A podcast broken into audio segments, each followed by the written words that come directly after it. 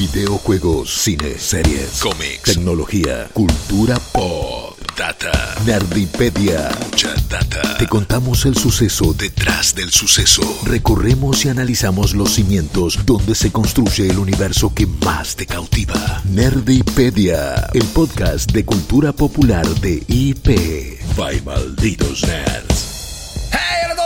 Hey, hola a todos, ¿cómo están? Sean bienvenidos y bienvenidas a un nuevo episodio de Nerdipedia, el podcast de malditos nerds eh, para IP, donde hablamos del pasado, el presente y el futuro de la cultura pop. Y hoy nos vamos a meter en territorios de los dioses, porque se estrenó Sandman, la adaptación de esta mítica historieta de Neil Gaiman, y les vamos a contar un poco acerca del autor, todos los vericuetos de la adaptación, qué quiere hacer Netflix y cómo eh, ampara bastante sus planes a futuros con las historietas. Y desde ya vamos a comentarles qué nos pareció esta primera temporada sin ningún tipo de spoilers. Así que para mandarnos directamente a eso, me presento. Mi nombre es eh, Rippy Risa y estoy acompañado, como siempre, por este par de dioses de la información que son Jess Rod y Guillo Leo. ¿Cómo están, chiquis? Oh, muy bien, querido Rippy. Eh, preparado también para conocer más sobre, creo yo, un autor mítico, medio legendario, ¿no? Como eh, de culto, de esos que, que tienen un misticismo también alrededor. Seguramente escuchaste el nombre Neil Gaiman. No sé si incluso leíste alguna de sus obras. Sabes que hizo Sandman, hizo un montón de otras cosas, obvio. eh, algunas de ellas ya adaptadas a esta altura. Pero, pero creo que, que va a ser uno de esos capítulos donde la gente va a aprender un montón. Y esos a Bien. mí me, me copan. Siento que Bien. estamos haciendo un, un lindo servicio a la comunidad. Me parece fantástico. Jess, ¿cómo estás vos? Estoy bastante contenta para, eh, sobre todo porque es un autor que, como ya dijimos, eh, obviamente es muy querido, obviamente es muy eh, prolífero y talentoso, no hay duda de eso, pero capaz las adaptaciones estuvieron ahí medio medio, o sea, American Gods fue medio, ah, y pero Good Omens fue bastante buena, entonces es un autor que dijo en entrevistas, estuve 32 años haciendo que no sucedieran malas adaptaciones de Sandman. Así que es una persona bastante decidida que capaz eh, se quemó con alguna adaptación negativa y dijo, mira, antes de que me arruinen a mi bebé, prefiero eh, boicotear a todos. Y lo banco. La verdad es que lo banco. Lo banco, lo banco. Yo también banco mucho las expresiones, ya sean de, de felicidad o, o de, de contradicción, que son hechas en formato de onomatopeya, como Cherry. ¿Cómo estás, Jess? "Ah, sí, miren". Los ruiditos para expresar emociones para mí son mucho más claros que las palabras a veces. Pero sí, vamos a, volcarnos de lleno y comencemos charlando un poquito de este autor, que creo que ustedes lo dijeron recién. Es un muchacho de leyendas, es un muchacho bastante particular, que a mí hasta me gustaría decir que es extraterrestre, y creo que a él le gustaría que le digan que es extraterrestre.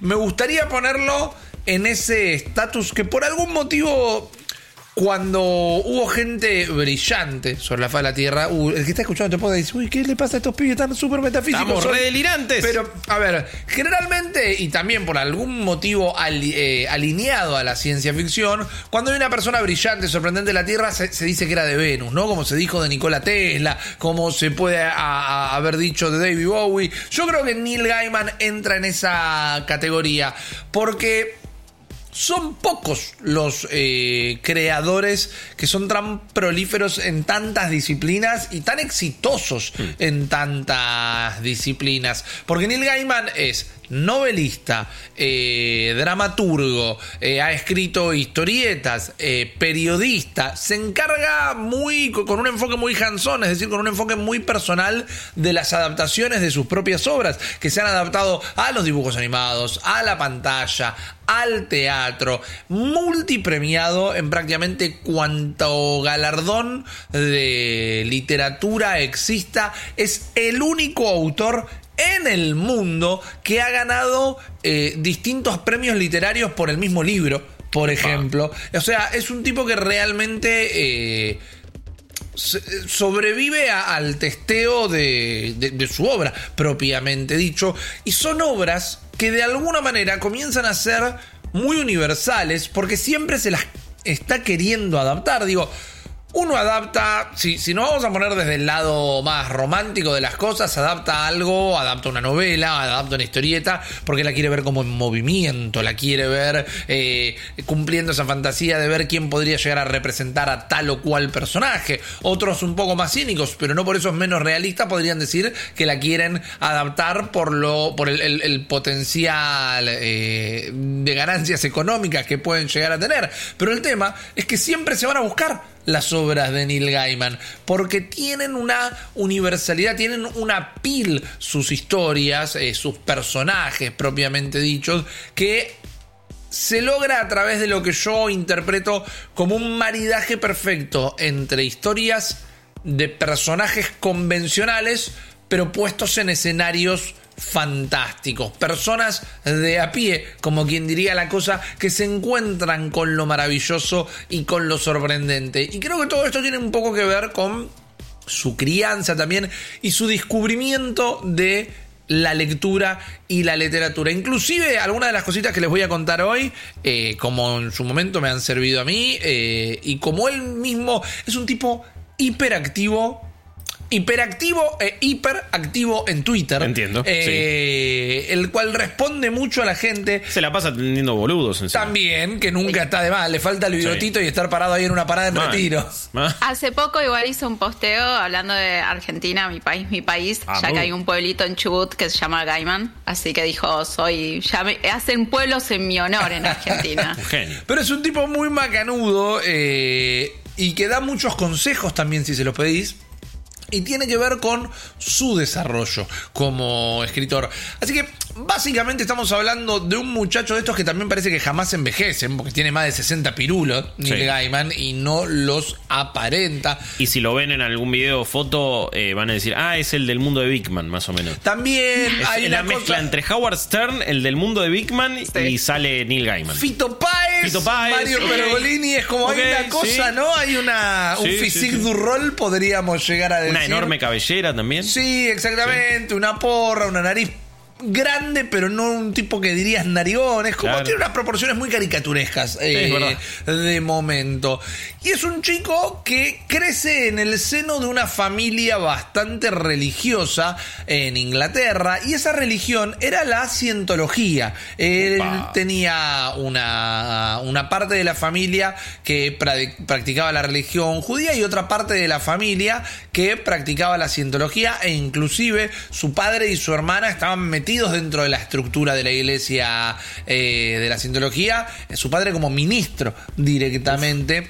Y él, mientras que fue criado de nuevo en el seno de esa familia, nunca se sintió particularmente religioso ni se adaptó a a esos principios morales que dictaban las dos religiones, sino que decía, yo no soy religioso, yo crecí en una familia religiosa. Entonces claramente estuvo eh, contextualmente... Eh, influido por las costumbres, por los lores, por las, eh, digamos, eh, tradiciones cuando sucede algo así, en general es como, bueno, la religión forma parte de tu vida por más que vos no seas eh, religioso o algo así. Es como, sí. ¿sabes lo que le sucedió? Eh, en mi caso, y sí, fui a catequesis y tomé la comunión, es como, bueno, forma como una parte de tu vida, creas o no. No creo en este momento, no profeso ninguna religión, pero formó parte de tu vida. Y fue muy generacional, ¿no? Mis viejos tuvieron una formación religiosa muchísimo más fuerte y a su vez sus padres también, pero porque también la religión va significando distintas cosas en la sociedad. Esto sucede de nuevo en los 60 que también es un poco, eh, imaginemos que tiene su adolescencia entre los 70s y, los 80s. Es una época de un montón de rupturas de tradiciones y demás.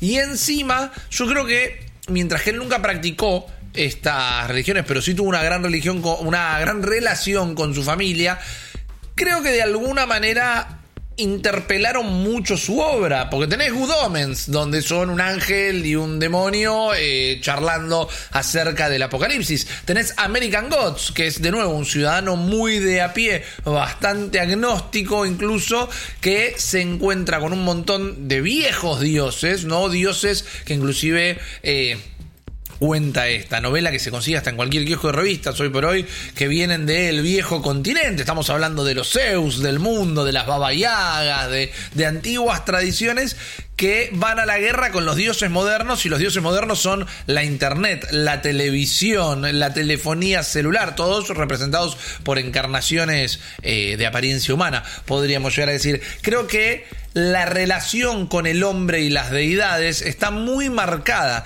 en la obra de Neil Gaiman y también la moralidad está muy marcada en su obra y él yo creo que, que la estudia, no necesariamente es una bajada moral de esto es lo que está bien y esto es lo que está mal. Él como que presenta los ingredientes. A Shadow, el protagonista de American Gods, por ejemplo, es un expresidiario que sale de la cárcel, cero spoilers, ¿eh? pero sale de la cárcel, se entera que su mujer y su mejor amigo fallecieron y fallecieron porque estaban teniendo relaciones carnales en un auto en movimiento y chocaron contra otro auto y bla. Entonces como que ya ahí directamente dicen, bueno, él sale de la cárcel, ¿es bueno o malo? Y, su mejor amigo y su mujer de alguna manera lo estaban engañando. ¿Y eso es bueno o malo? Y lo ponen eh, en el medio de una confrontación entre dioses modernos y que la religión siempre habla de la moralidad eh, y dioses antiguos y él de qué lado se tiene que poner. Creo que hay un estudio constante de lo que las religiones estudian y al mismo tiempo, si hay algo que las religiones tienen, es un montón de mitología y él es un tipo cargado de mitología, pero particularmente se quedó prendido a todo lo que tenía que ver con lo fantasioso y la ciencia ficción. Y él siempre cuenta una anécdota que probablemente la podrán encontrar en alguna entrevista la leerán por ahí, él se hace como muy fanático de la lectura porque, y voy a tratar de explicarlo de la mejor manera esto, era muy fanático del proceso mecánico de leer. Él le gustaba leer, él le gustaba estar como repasando los ojos por encima de las letras. Él dice que le iba muy bien en la escuela, por ejemplo, pero porque cuando empezaba el primer día de clases y le daban el, manual de eh, biología de séptimo grado, él se lo leía todo como la primera semana porque le gustaba leer, le gustaba tener cosas siempre para leer y entonces siempre terminaba estando como muy informado. Y así también leía todos los libros que estaban en su casa, que en gran parte eran libros religiosos, o acudía todo el tiempo a la biblioteca de la escuela, donde, y en este episodio, eh, querido oyente, querido oyente, voy a ser yo quien lo mencione primero, antes que Jess o yo voy a hablar yo del Señor de los Anillos, porque no es que jugaba Final Fantasy. Como te corresponde. Neil Gaiman, pero en la escuela tenían los primeros dos tomos de. Iba a decir Final Fantasy. Del Señor de los Anillos. y él los retiraba y los leía constantemente. Y los leía y los releía, y los leía y los releía. Pero no estaba el tercer tomo directamente y se lo terminó comprando ganando concursos literarios que organizaba la propia escuela, por ejemplo. También completamente inspirado por la obra de C.S. Lewis, que estamos hablando eh, de, perdón, de Lewis Carroll, eh, que el autor de Alicia en el País de las Maravillas, y también de todo lo que tenía que ver con toda esa literatura británica del momento. C.S. Lewis, que lo quería comentar, es el creador de las Crónicas de Narnia. Que también las crónicas de Narnia, por si no lo leyeron, tal vez solo vieron las películas. Y perdón que entre en un bucle, pero me parece que el contexto del creador habla mucho de su obra después. Las crónicas de Narnia son una analogía cristiana bastante directa, como la analogía inclusive es una manera ligera de decirlo. Eh, ¿Cómo se llama el león? Eh, de, león, la bruja y el ropero. Sí, claro, el león tiene un nombre. Ah, Aslan, Aslan, Es Dios. El león es Dios. Como que las analogías están súper directas en lo que es eh, las crónicas de Narnia. Los Anillos también tiene unas raíces bastante cristianas, porque Tolkien era mega cristiano. Es que, de nuevo, el anclaje cultural de donde eran cada uno de estos autores. Cualquier historia donde de repente un Mesías elegido termina llevando y encaminando de un punto A a un punto B algo y un grupo tiene también tintes religiosos en general, ¿no? Es así. Es profético en su Totalmente. Y yo creo que se nota mucho y, se nota bien, se nota bien lo que él construyó a partir de eso, porque de repente él se quedó con la parte de la narrativa, él se quedó con la parte de ser un cuentacuentos, de contar esa fantasía, pero de todos modos, cuando termina de sus estudios y dice, che, bueno, me voy a dedicar a escribir, termina cayendo en el periodismo. Y empieza a trabajar en un par de diarios. En alguno de ellos termina publicando alguna historia corta, algún cuento de ciencia ficción, pero eh, empieza a, trabajar en diarios. El primer bestseller de Neil Gaiman es una biografía de Durán Durán. Que a él, que a él no le- Aguante. Qué grande. él, él opina que no hizo un buen trabajo con él. Él dice, no, no es un buen libro, pero bueno, son los 80. La gente está recopada con Durán Durán. Internet no existe, no te puedes meter en la Wikipedia de Durán Durán. Claro. Y él hizo unos mangos Está escribiendo Durán Durán. Eh, y lo que hacía en ese entonces también, que esto lo, lo- lo remarco y lo traigo a colación, porque es algo que él permite que se haga con él, le mandaba cartas a sus autores favoritos pidiéndoles consejos de cómo escribir, de, de cómo ser un autor de fantasía, de cómo podía eh, mejorar sus cuentos y sus novelas. Y cuenta que muchos le respondían. Y le respondían con datos muy útiles y, y le daban alguna devolución de su trabajo. Por eso él también es un tipo que da tantas charlas acerca de. de, mm, no quiero decir tips para escribir como si fuera un, un TikTok, ¿no? Y hoy pero- cinco tips de cómo escribir tu novela. A ver, si buscan, que este es un ejercicio que tuve que utilizar para ilustrar la versión audiovisual de este podcast, que recuerden siempre pueden eh, chequear en nuestro canal de YouTube. Correcto. Si buscan Neil Gaiman en YouTube, les, les aparecen discursos importantes que dio en eh, ciertas entregas de diplomas o de egresados de algunas facultades, eh, un montón de charlas, como decía Rippy, y sobre todo tienen que ver con, bueno, cómo es escribir, la importancia de la escritura, la importancia de las historias. Se ve que es un tipo al que le apasiona hablar sobre no sus obras, sino sobre la obra en general, so- sobre Sí. el arte de la escritura en general. Sí, sí, totalmente. O sea, yo me lo imagino como en la antigua Grecia, delante de todo un, un- un Sí, gran anfiteatro. sí, Siempre Es un storyteller, ¿no? Es Sí, un narrador, eh, Neil Gaiman, que nunca le hizo, nunca le dio asco las distintas formas de narrar algo. Leía historietas de chico, leía mucho Batman, por ejemplo, pero tiene como dos momentos claves que terminan de marcar también un poco su estilo. Por un lado, si hay algo que se puede ver común en la obra de Neil Gaiman en general, es un, un humor, y un humor medio ácido hasta por momentos, que él lo toma directamente de Monty Python, británico. Él eh, en su adolescencia empieza con- a consumir mucho Monty Python y con Monty Python entiende o, o- o le surge la inquietud y, y la chispa creativa de que vos podías hacer como un humor asincrónico al humor más convencional. Podías hacer un humor corrido de registro y podías hacer, siempre se han hecho comentarios desde el humor, pero él entendía que podía dotar de, de un humor, perdón, un poco absurdo a lo que estaba contando sin robarle la esencia mágica o fantástica. Inclusive eh, en- al final de los 80 escribe lo que podríamos llegar a decir que es un, un DLC para eh, la, la guía del viajero intergaláctico, de Ah, Hitchhiker's Guide to the Galaxy, que tal vez han visto la película, pero en realidad es una novela. Él escribe Don't Panic, que era como un libro de acompañamiento para leer toda la saga de la guía del viajero intergaláctico. Y él ahí es donde se hace amigo de Terry Pratchett, el autor, pero ahí es donde empieza a volcar también más que nada su lado cómico, su lado humorístico. Un día, después de, de escribir esta guía, se hace amigo de Terry Pratchett, terminan escribiendo Good Omens juntos, que también se termina transformando hace un par de años en serie, que es una serie que pueden ver en Amazon Prime, Sí. por Muy ejemplo. buena. Muy buena, muy, muy buenas interpretaciones. Creo que es una serie que más allá de que la historia está buena, se ampara mucho en, sus, eh, en los dos protagonistas y la verdad que queda muy, muy bien.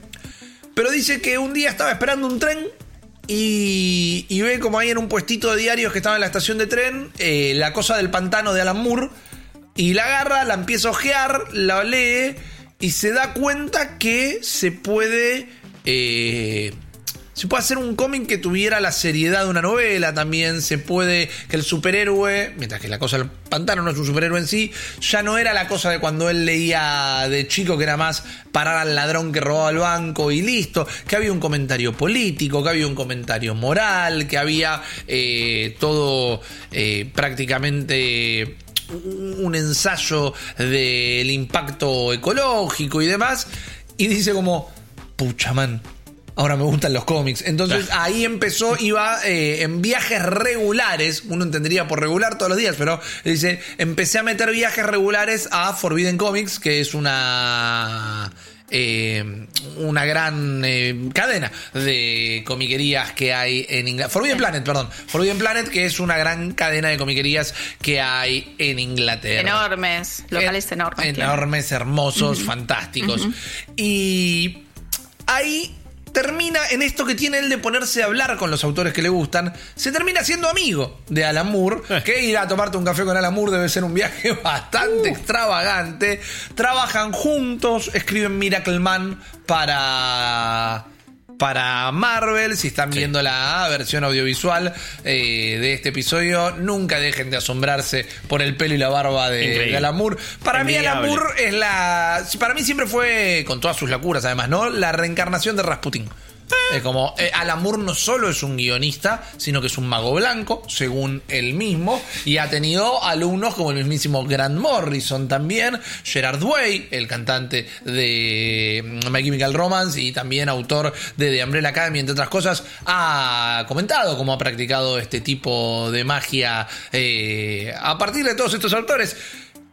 Y mientras que podríamos caer en el chiste fácil y demás, y tampoco voy a, validar todas estas prácticas, creo que hay una línea en estos autores que se fueron como inspirando también y colaborando entre ellos, que apuntaron siempre a, a un, a un lado muy particular de la ciencia ficción y de la eh, literatura en cualquiera de sus expresiones mágicas. Inclusive, Inclusive, y yo estoy fascinado de cómo esto nunca se, ha hablado tanto en el mundo. Y para mí quizás hubo un acuerdo a puertas cerradas. Pero a principios de los 90, finales de los 80, Neil Gaiman escribe la historia de un chico británico, medio solitario, con unos lentes redondos grandes y medio despeinado, que se entera que en realidad es un mago y va a una escuela de magia donde empieza a conocer, bueno, un montón de amigos y de magos y de criaturas fantásticas y hay un grupo de magos que quieren como tomar por asalto el mundo de la magia y se está diciendo, no, Rippy, eso es Harry Potter, no, eso es The Books of Magic y tiene una tirada larguísima que inclusive si no me equivoco sigue vigente ya sin Neil Gaiman y que hasta les diría, a mí, a mí me gusta mucho Harry Potter, ¿eh? dejando de lado completamente a, a su autora. Eh, a mí Harry Potter me, me Sí. gusta bastante. Hice la cola para comprar las novelas en su momento y todo. Pero esto tiene. Sí. tiene hasta una lechuza el pibe. No, no, no, esto es Harry Potter. The Books of Magic es literalmente Harry ¿Qué onda Potter. este choreo? Pero Rowling, devolvé todo. para mí en un momento se sentaron con Rowling y dijeron, bueno, no sé, lo blanqueamos entre nosotros para no, para no hacer lío afuera, pero.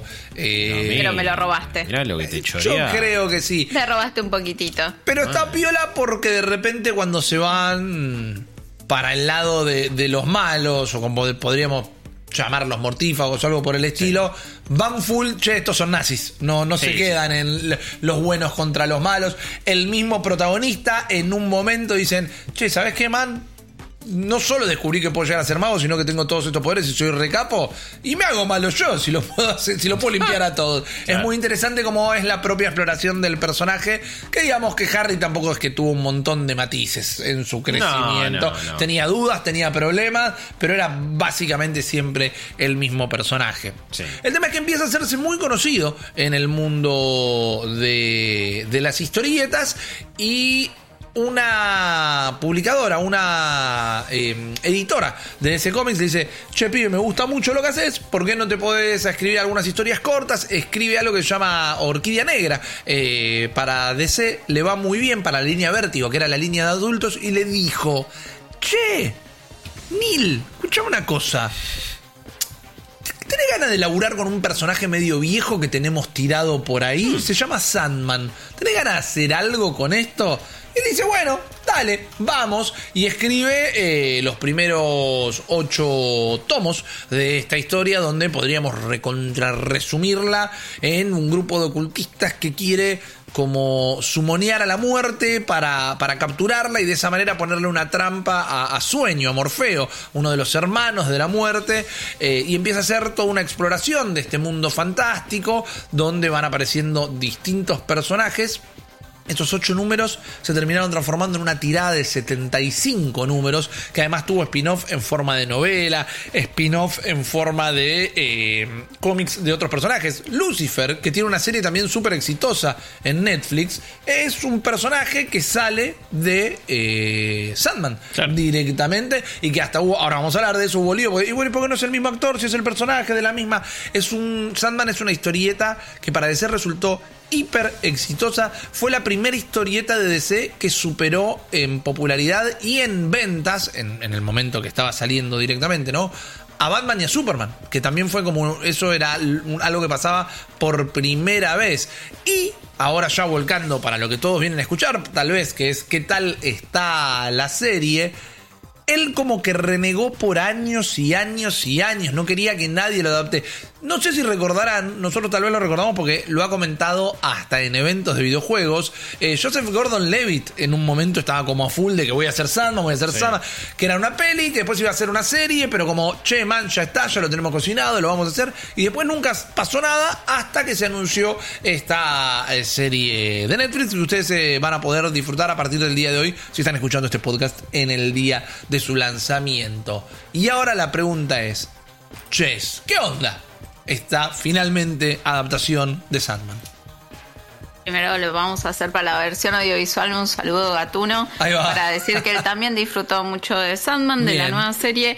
Eh, como dije en un principio, Neil Gaiman estaba bastante mm, eh, en contra, ¿no? De hacer una adaptación por hacerla, simplemente para cobrar y facturar y llenarse de guita o lo que sea de, Sandman. Eh, a diferencia de capaz otras obras en las que fue un poquito más flexible por diferentes razones, pero con Sandman realmente no quería, así que eh, muchas veces fue bastante vocal al decir que eh, prefería no involucrarse a pesar de que le pedían que por favor participara en, peli en proyectos de películas, proyectos de series, de diferentes eh, eh, producciones audiovisuales, prefería no estar para poder agarrar y, de- y decir no, por favor no la miren, si salía mal. Eh, lo cual de nuevo es, es bastante respetable, eh, debe ser un poco escorpiano.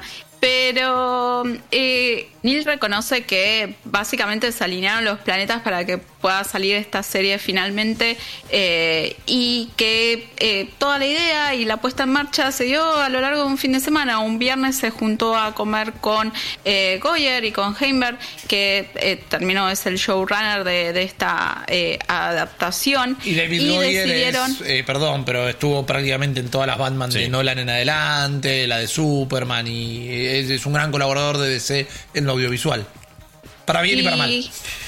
Y Heimer estaba justo libre de casualidades más, se juntaron un día después de que él se liberara de sus compromisos.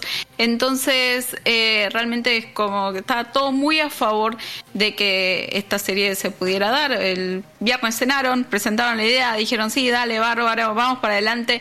Y el lunes ya tenían firmados los contratos, así que fue rapidísimo. Lo que no fue tan rápido fue el- la parte del casting, ya que sabemos que eh, por temas de pandemia y también por eh, exigencias de Neil Gaiman eh, respecto a la- realización de esta serie, por ejemplo, para castear a, Dream, eh, a Morfeo, que lo terminó protagonizando Tom Sturridge, estuvo ocho meses pasando por incontables, incontables eh, audiciones para tratar de convencerlos que era eh, la persona indicada para el puesto, aunque ellos dicen desde el principio sabíamos que era él, pero lo hicieron sufrir por ocho meses. Típica. Eh, y así pasó con varios.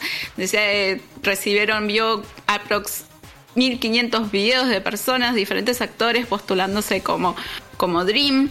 Le pusieron bastante amor, se podría decir, o exigencia, por otro lado, a tratar de hacer las cosas lo más cercanas al cómic también. Eh, Gaiman estuvo muy involucrado con, ya sea con los props, con las historias, cómo las historias se mostraban.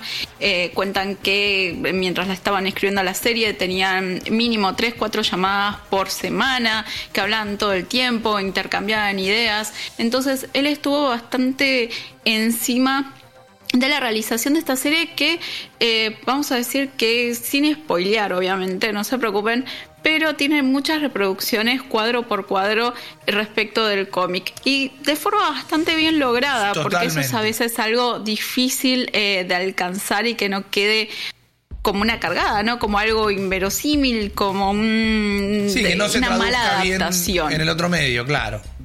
Tal cual. Eh, sí, vamos a decir que obviamente adaptar un cómic a una serie es más fácil que capaz, no sé, adaptar un videojuego, que ya hablamos un millón de veces, que es muy difícil que le den en la tecla.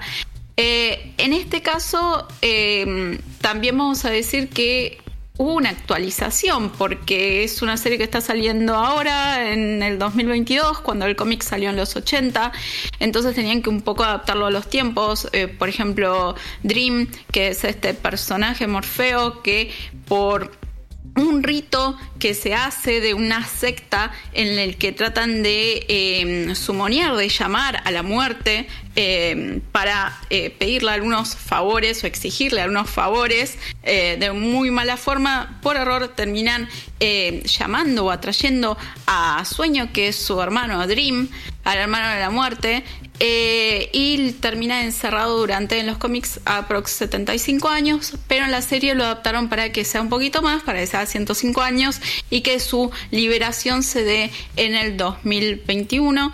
Eh, también eh, por esas razones que adaptaron la forma en que se ve, ya no, no tiene esas influencias de los 80 de banda más rockera, sino que tiene un aspecto un poco más moderno al personaje.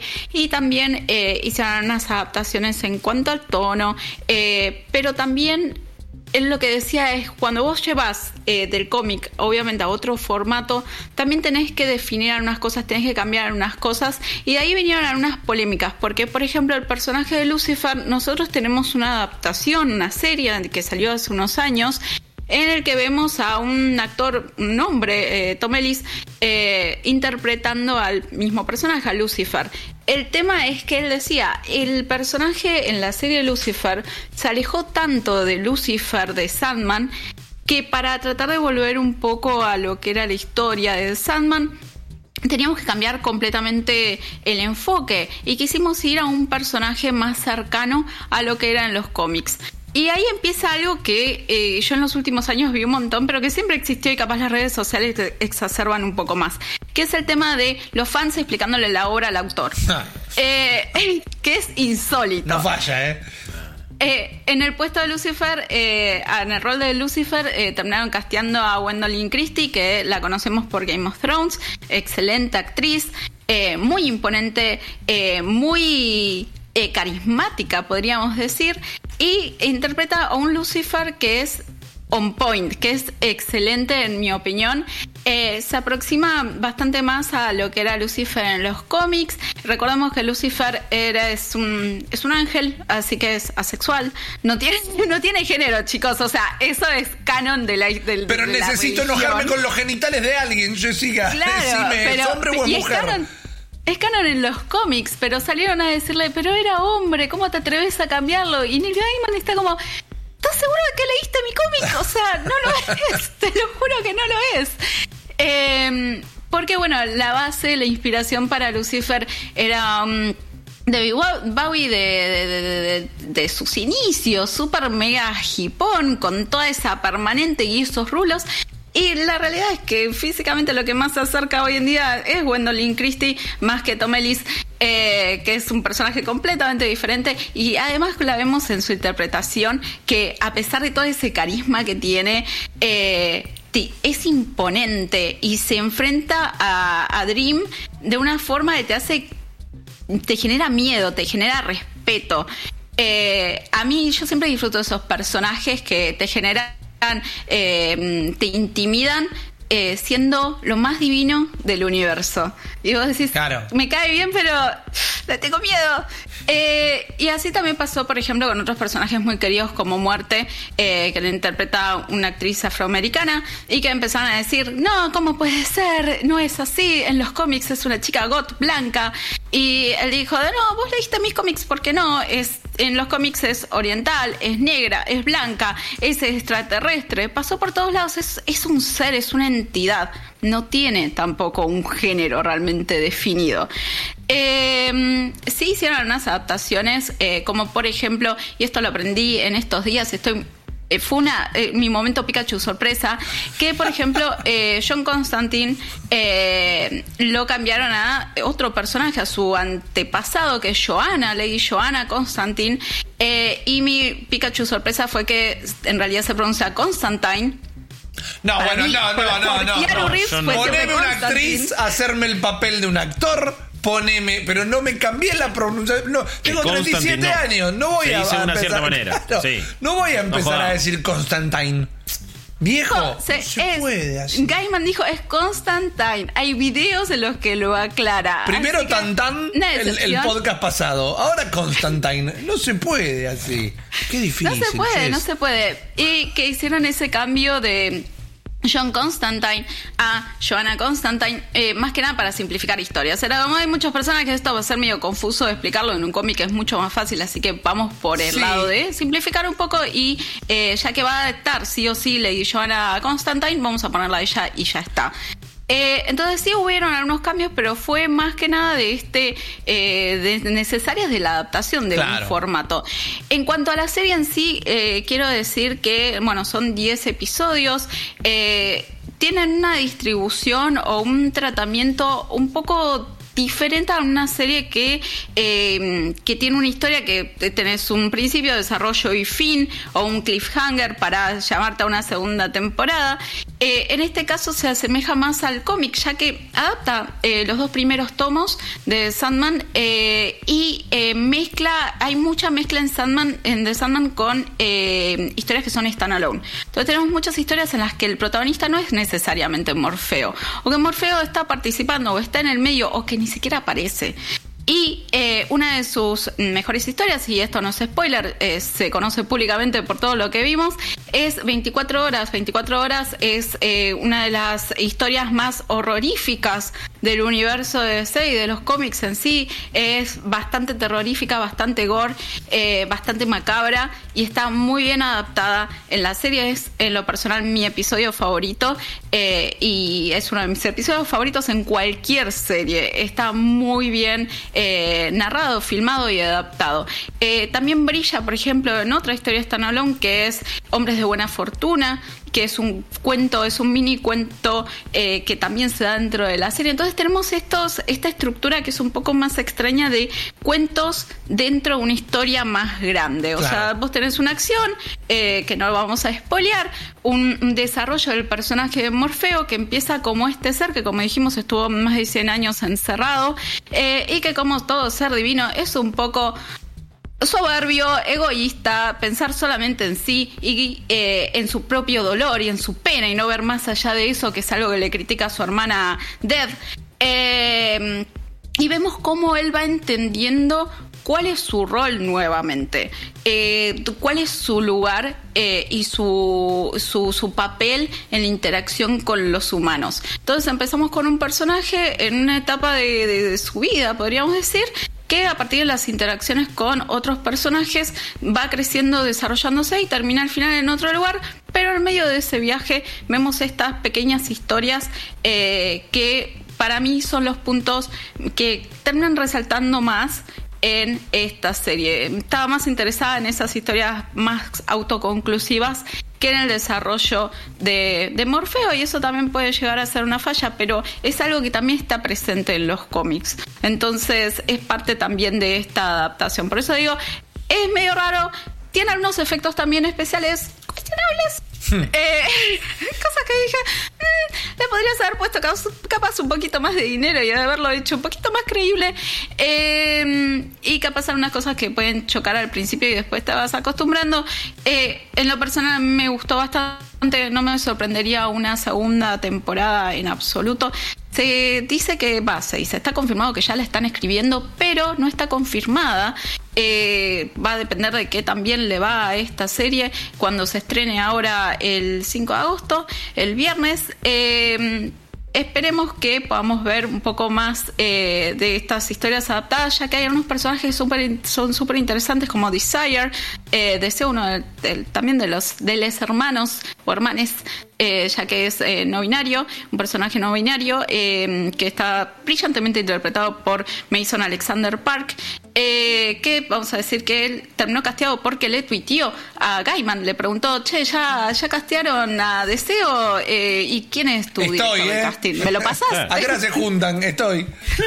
Tal Bueno, cual. Y Gaiman agarró y dijo, a ver, déjame buscarte en YouTube. Y Siempre hay que tirar la chance, video del actor y le pasó todo al director de casting y dijo, che, creo que, que vamos por acá.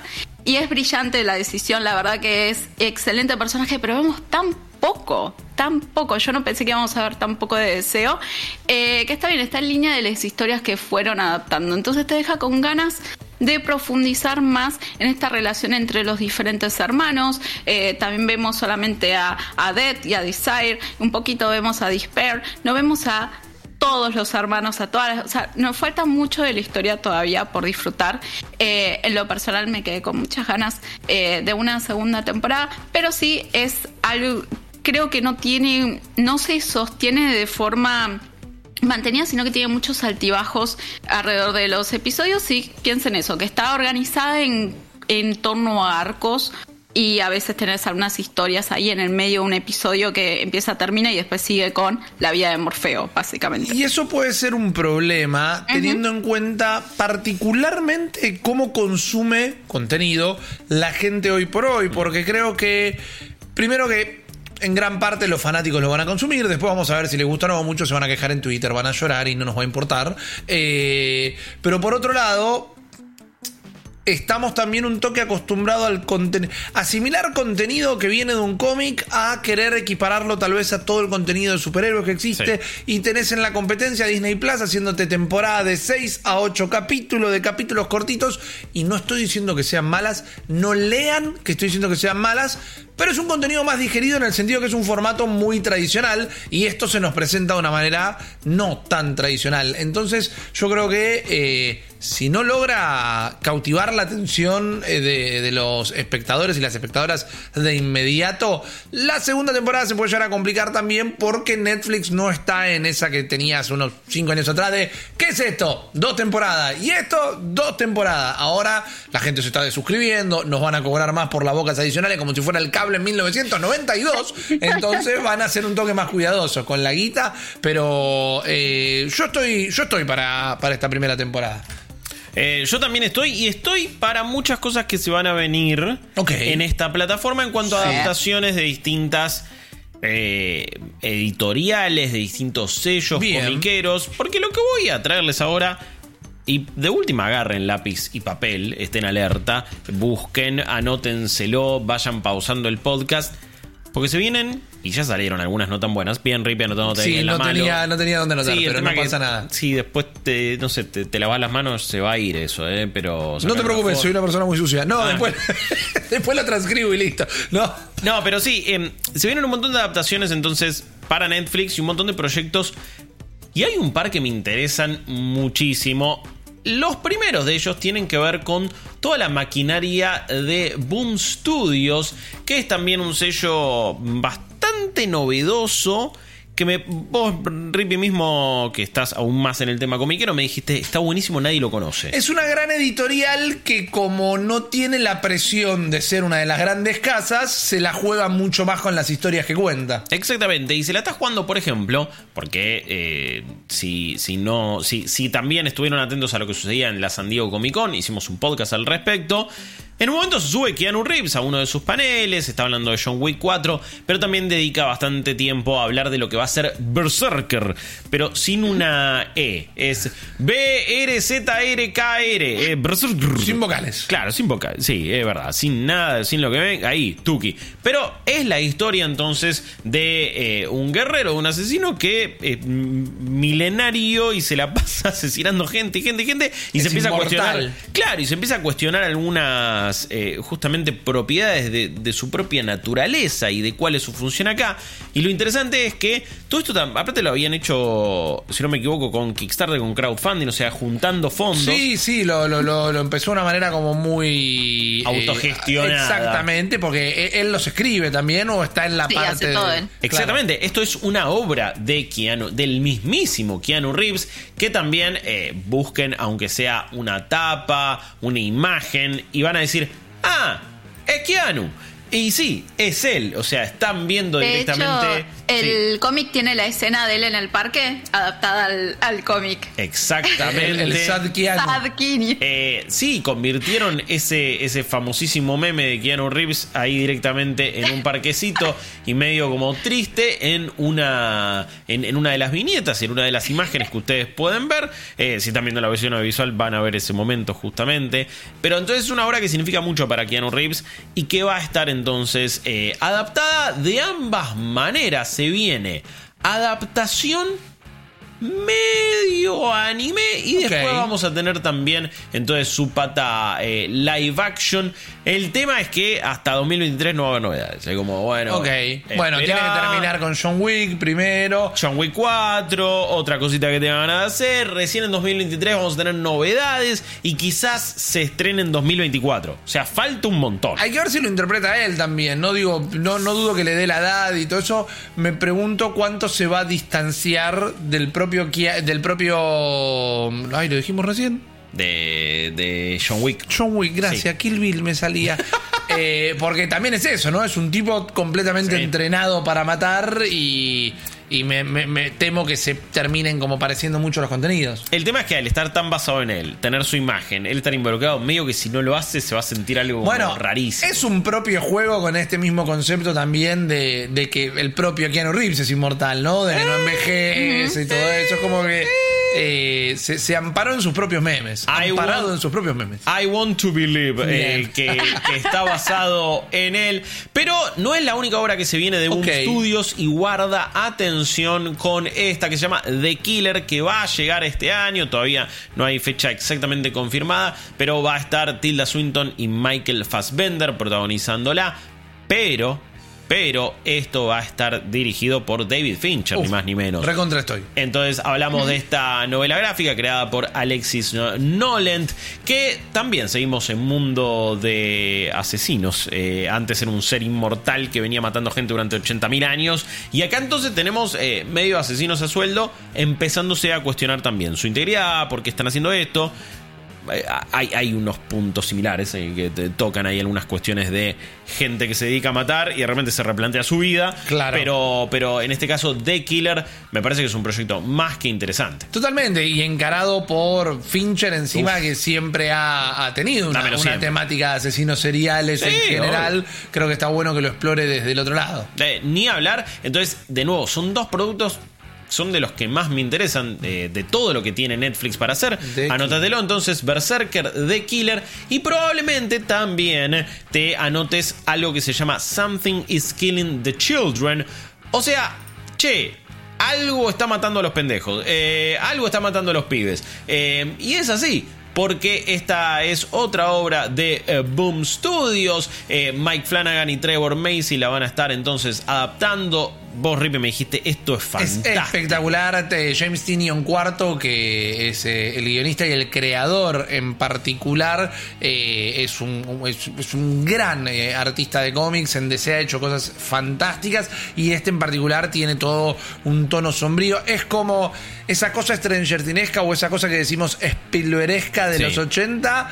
Pero todo mal. Es Pero un poquito más gore, horror. Sí, o lo que quería hacer, no sé por qué me casé con esta, pero digo, ah, están los niños metidos en la aventura y todo, pero es medio como que lo que quería hacer Spielberg con ET2, que venía la Eh. familia y decía vamos a hacer cagar a todos los humanos, es como por ese lado, acá no hay extraterrestres, pero es como la parte más, uh, habrá un monstruito, no, no, y posta, está todo mal y tenemos una protagonista que se encarga de cazar a estos monstruos. Exactamente. Esto es un pueblo que está atravesado por una plaga que de repente está mm, matando y llevándose a los nenes.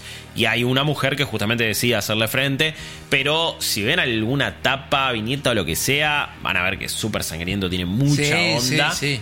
Me pregunto cómo lo van a terminar adaptando. No me parece lo más fácil del mundo, quizás. eh, y creo que requiere algo muy estilístico. Hasta de última me gustaría algo más animado, quizás. Puede ser. Eh, pero banco. me parece eh, un, un proyecto de nuevo también bastante copado que ustedes se pueden anotar. Y después nos quedan otras dos de Boom Studios que yo me, me quería detener acá porque me parece que son los proyectos más eh, atractivos, creo que son un poquito diferentes a lo que nos- se nos tiene acostumbrados y también guarda porque pueden terminar siendo los próximos grandes éxitos de una Netflix que está necesitando nuevos hits. Bueno, estamos viendo que está yendo a buscar eh, inspiraciones, ¿no? Papa está yendo a buscar material original Sí. para, para atraer al público. Quiere sacar al público de donde está la competencia, ¿viste? Te adapta al videojuego, te adapta al cómic para que no lo leas, no lo veas. Ven- Sí. Vení a verlo conmigo. Exactamente, y vamos a ver si nos atraen con lo que va a ser The Sound. Esto es un proyecto que va a estar también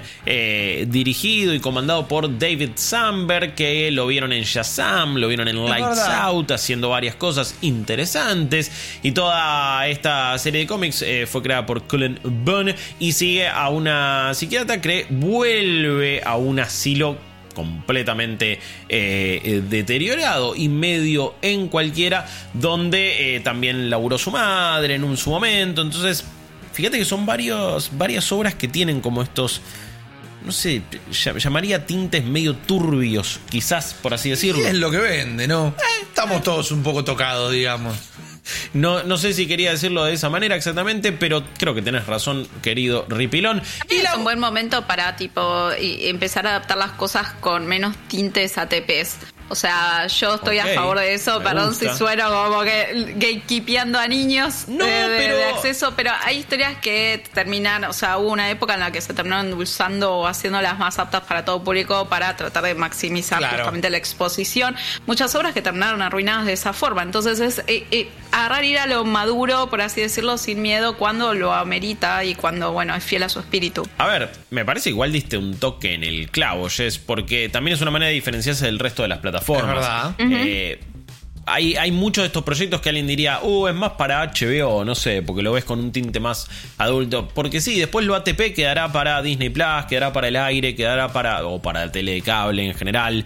eh, quedará quizás para otras plataformas. Pero acá Netflix también necesita empezar a jugársela. Creo que fue mucho a lo ATP Sí. y a lo extremadamente popular. E incluso la pifió con series, con películas, con un montón de proyectos que no terminan de funcionar del todo. Uno que me interesa bastante A en ver. este caso es uno que va a tener también a Peter Dinklage como su principal protagonista y es Last Sons of America. Es una novela gráfica eh, de Philip Kennedy Johnson y Matthew Dow Smith. Y esto va a ser una película basada alrededor de dos hermanos que trabajan en una agencia de adopción en un mundo donde la mayoría de la gente es infértil y los, chil- y los children. Eh, y los chicos, eh, los chicos son como una rareza. Es como un niños del hombre, pero con otro tinte más tragicómico y no tan post-apocalíptico como planteaba eso. Eh, así que me parece que es otra obra interesante, Last Sons of America. Entonces esas son las de Boom Studios, que son las que más quería repasar, obvio, porque me parece que pueden ser hasta las, las mejores. También tiene acuerdos Netflix con lo que es eh, directamente Dark Horse, que es...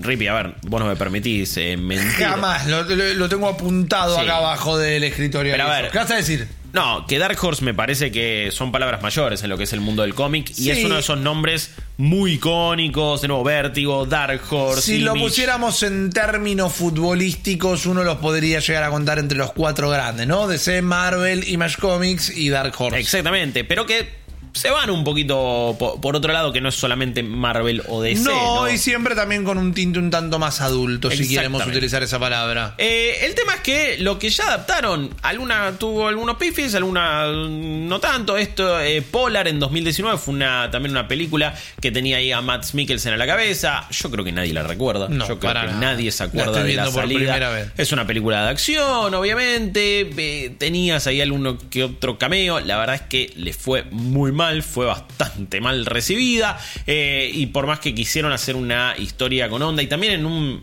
medio era agarrarle el envión de John Wick, seamos sí, sinceros. sí, ahora la acabo de recordar. Y también la, el empuje que tiene Matt Mikkelsen como figura. Claro. Dijeron, bueno, vamos a aprovechar eso. No llegó a buen puerto, no se hizo mucho más al respecto. La que sí me parece que ha sido todo un triunfo, un gol y un, y un éxito hasta inesperado, pero que celebro, que es The Umbrella Academy, esta obra creada por Gerard Way, donde el cantante de My Chemical Romance lo digo de esa manera, pues para mí, para mí Gerard Way es un artista completísimo. Totalmente. Y honestamente me gusta tanto su obra de, de cómics y de novelas gráficas como su música, pero bueno, es de donde lo van a tener.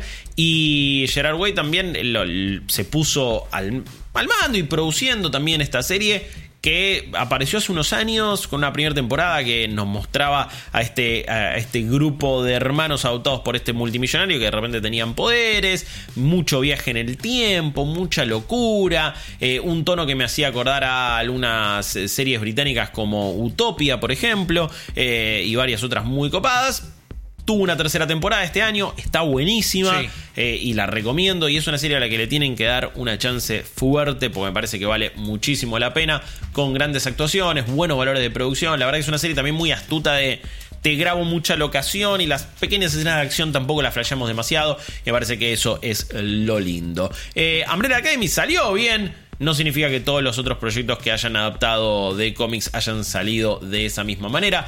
De Dark Horse eh, sí se va a venir alguna serie animada que es Samurai Rabbit de Usagi Chronicles, Sí, por señor. ejemplo. Vos, Rippy, en este caso eh, lo has leído, lo has Sí, consumido. sí, es un clásico y tal vez algunos lo podrán recordar porque a principios de los 90 se, Usagi se cruzó un toque con las tortugas ninjas en su momento. Es una obra ya clásica, digamos. Hay que ver qué deciden hacer con, con esta animación, si lleva algo para, como veníamos hablando, con un contenido más pensado para un público adolescente adulto o si van por ir por el costado Kung Fu Panda, ¿no? Que no estaría tampoco mal porque aguante Kung Fu Panda, pero no es la intención de la obra original. Cuando vos lo ves, a, ver, a simple vista va Parece más infantil. Sí, va más por lo como fan. Tiene un par de chistes que vos decís, ah, está bien. Pero creo que a- apunta, uy, bueno. En el- no te digo que va a estar sí o sí en la sección Kids, pero quizás agarrás a alguien de 10 Bueno, años. pero y- también Está eso es algo. basado en Usagi Yojimbo. ¿no? Claro, exactamente. Pero Bueno, en eso está basado Gozo Tsushima, así que se puede hacer de todo, chicos. no, Yojimbo. definitivamente. Pero también a lo que iba es que Netflix no. No, no, no, no pone bien en carátula esos contenidos porque Sí. Troll Hunters de Guillermo del Toro no es necesariamente para adultos, tampoco está solo pensado para niños, pero sí, te aparece en la pestaña para niños cuando es una siesta, una serie, perdón, que le puedo recomendar a todo el mundo. Maya y los tres también. Maya y los tres, Está buenísima. definitivamente. Pero sí, toda su pata de animación, bueno, ya sabemos también los despidos que hubo, bastantes quilombos, o Sí. sea, no está por, por buen camino en ese caso. Se vendrán también otras futuras adaptaciones como Grendel, Mystery Girl, que va a tener a Tiffany Haddish ahí protagonizándola. Así que hay planes de Dark Horse. Y lo último es que tienen un gran acuerdo con lo que es algo que yo le voy a decir Miller World. Y ustedes me van a decir, ¿qué?